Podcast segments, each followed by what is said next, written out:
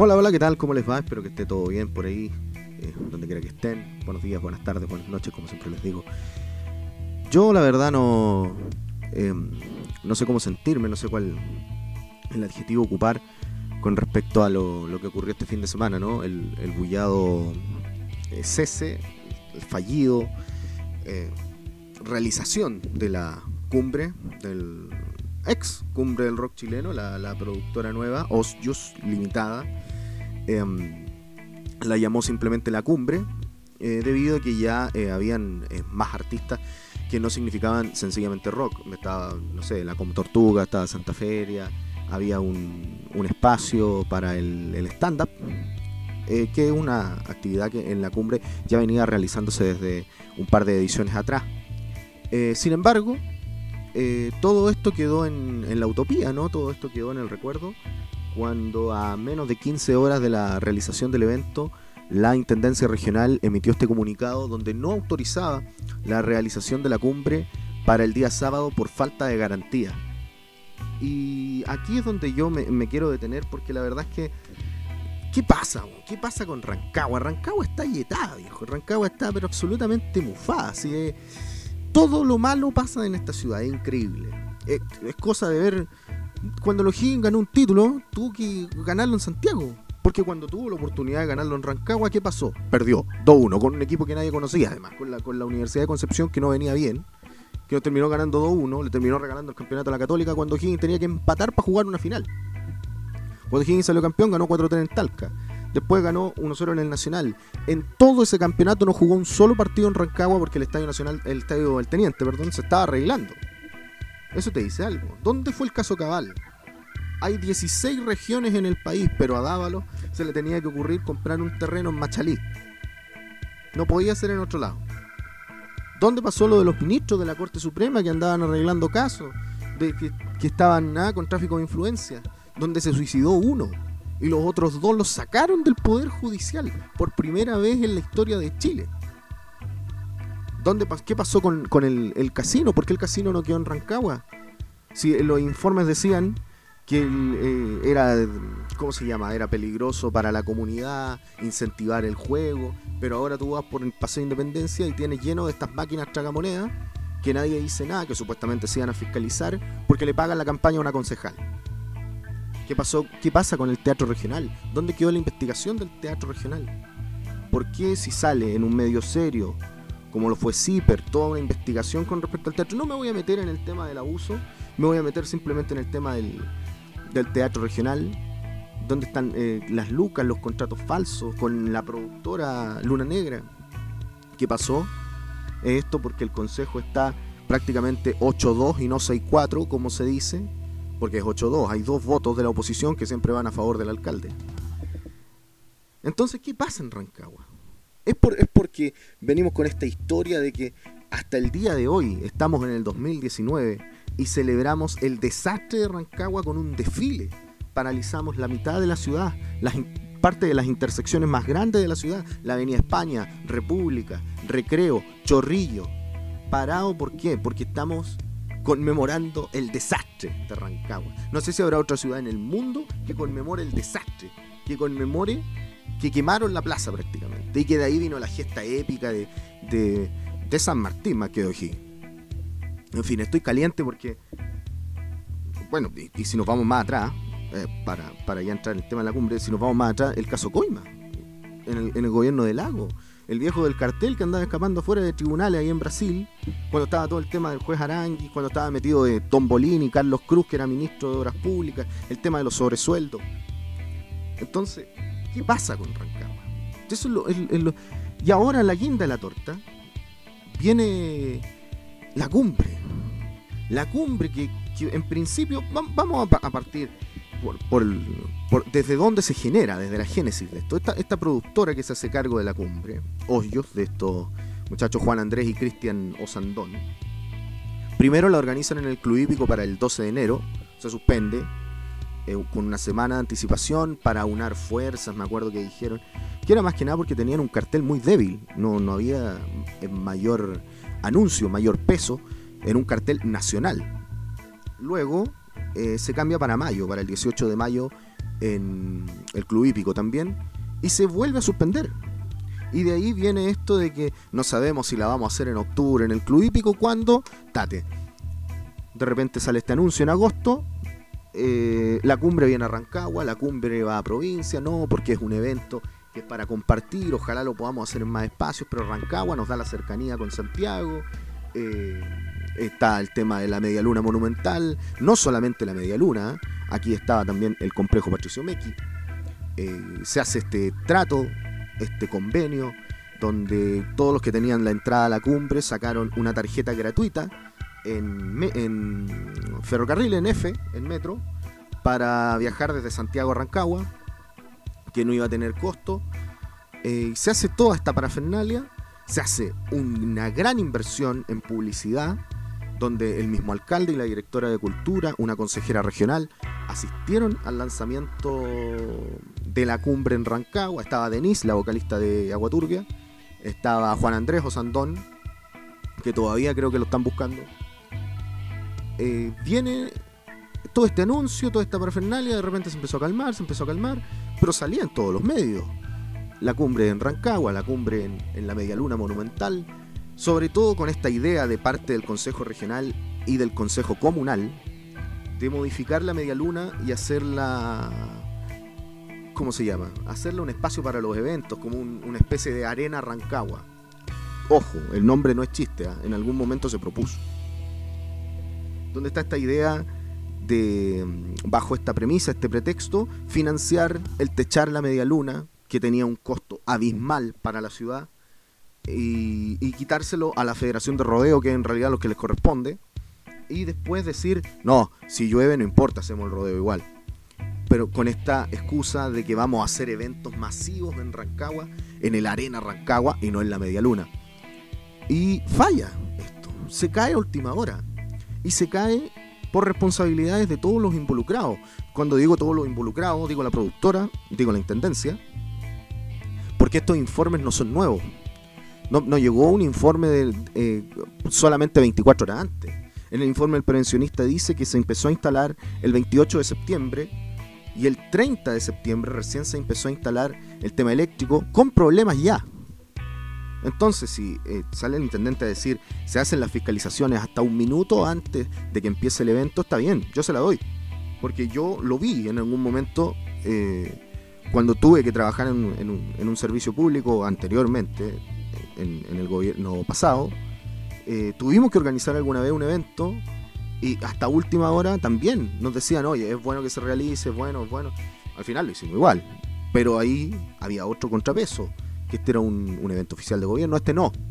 Este estaba auspiciado por la municipalidad, estaba contaba con el apoyo de algunos integrantes del Consejo Regional, nota que también vamos a revisar, pero se cae, se cae a 15 horas. A 15 horas, ni siquiera 24 horas, porque la cumbre partía a las 11 de la mañana, creo que abría las puertas el sábado, y esto se termina cayendo con el comunicado de la Intendencia a las 9 de la noche. A las 9 de la noche, o sea, ¿qué había que hacer a esa hora? Ya estaba listo, yo conversaba con algunos amigos que, que iban al, al evento y me decían, no, y a lo mejor se puede solucionar, ¿qué es lo que va a pasar? No, es imposible que se solucione esta hora.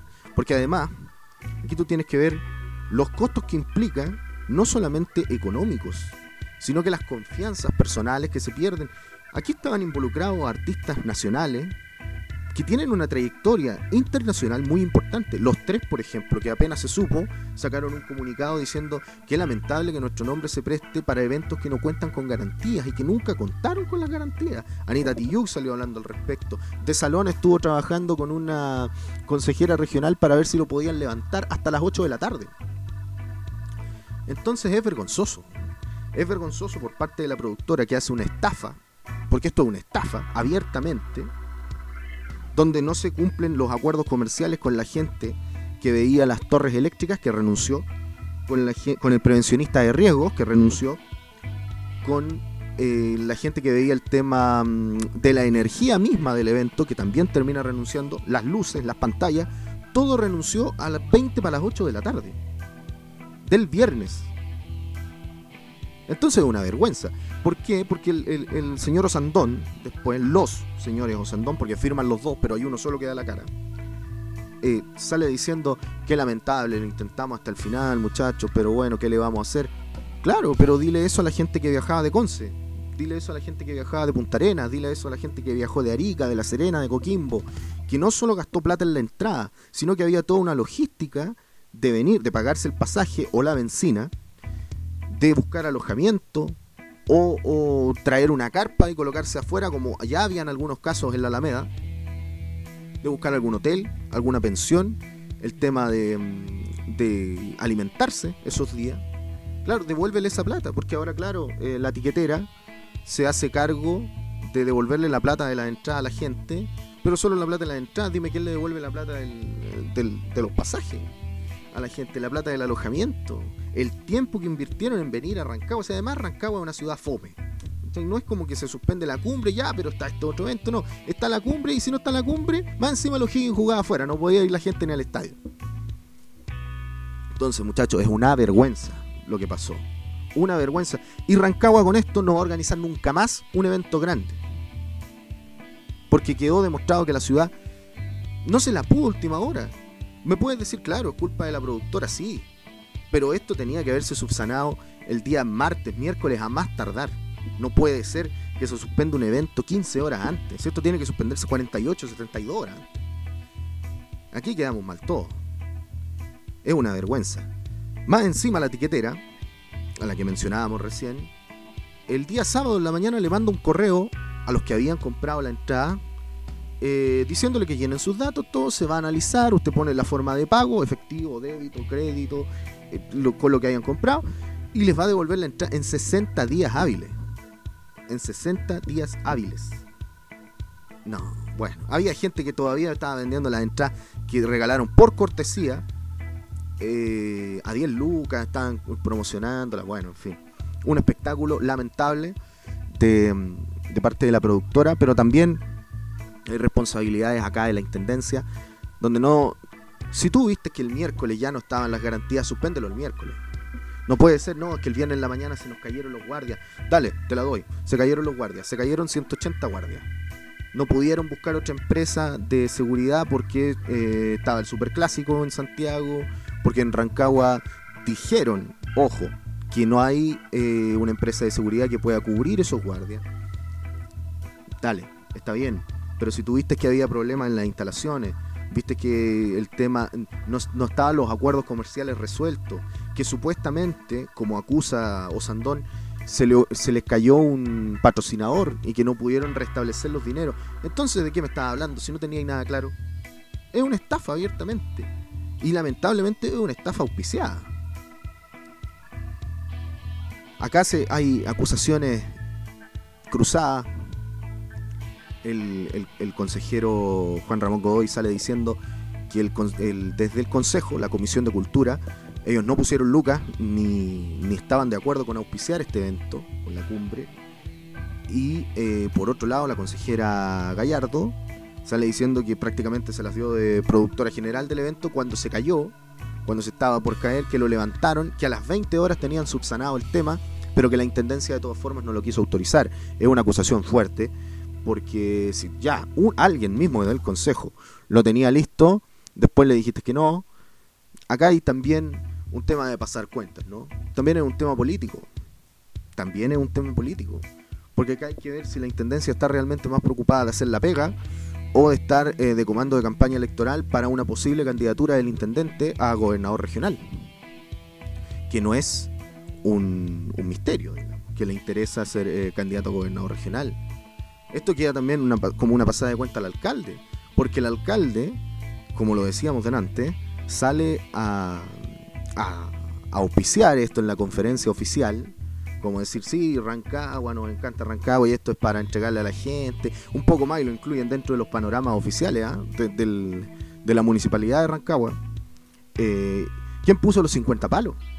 Porque acá hay 50 millones de pesos que se colocan para publicidad y que son fondos públicos de un evento que no se termina realizando. ¿Cómo van a pasar cuentas de eso? ¿Quién va a restituir esos fondos? Entonces, muchachos, pongámonos de acuerdo. Estamos en campaña, estamos haciendo las cosas al lote o esto fue dirigido. ¿Por qué?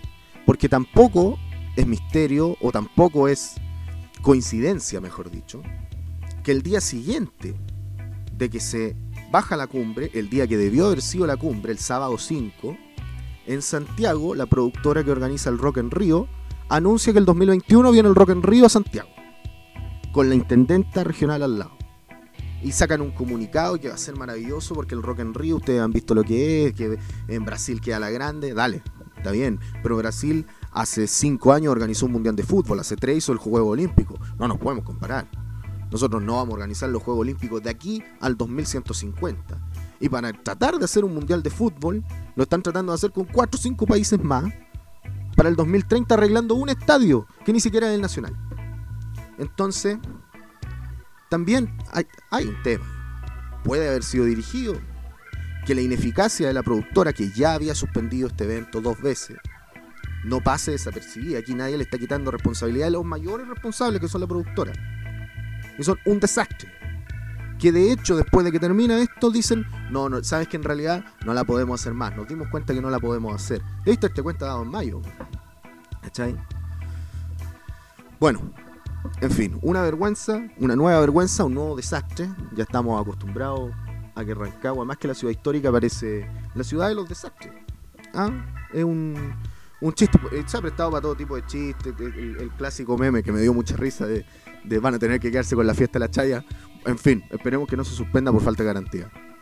Eh, nosotros nos vemos en una nueva cápsula pronto, cuando ocurra algo de lo que hay que hablar. Siempre un abrazo, ahí nos estamos viendo. Chau, chau.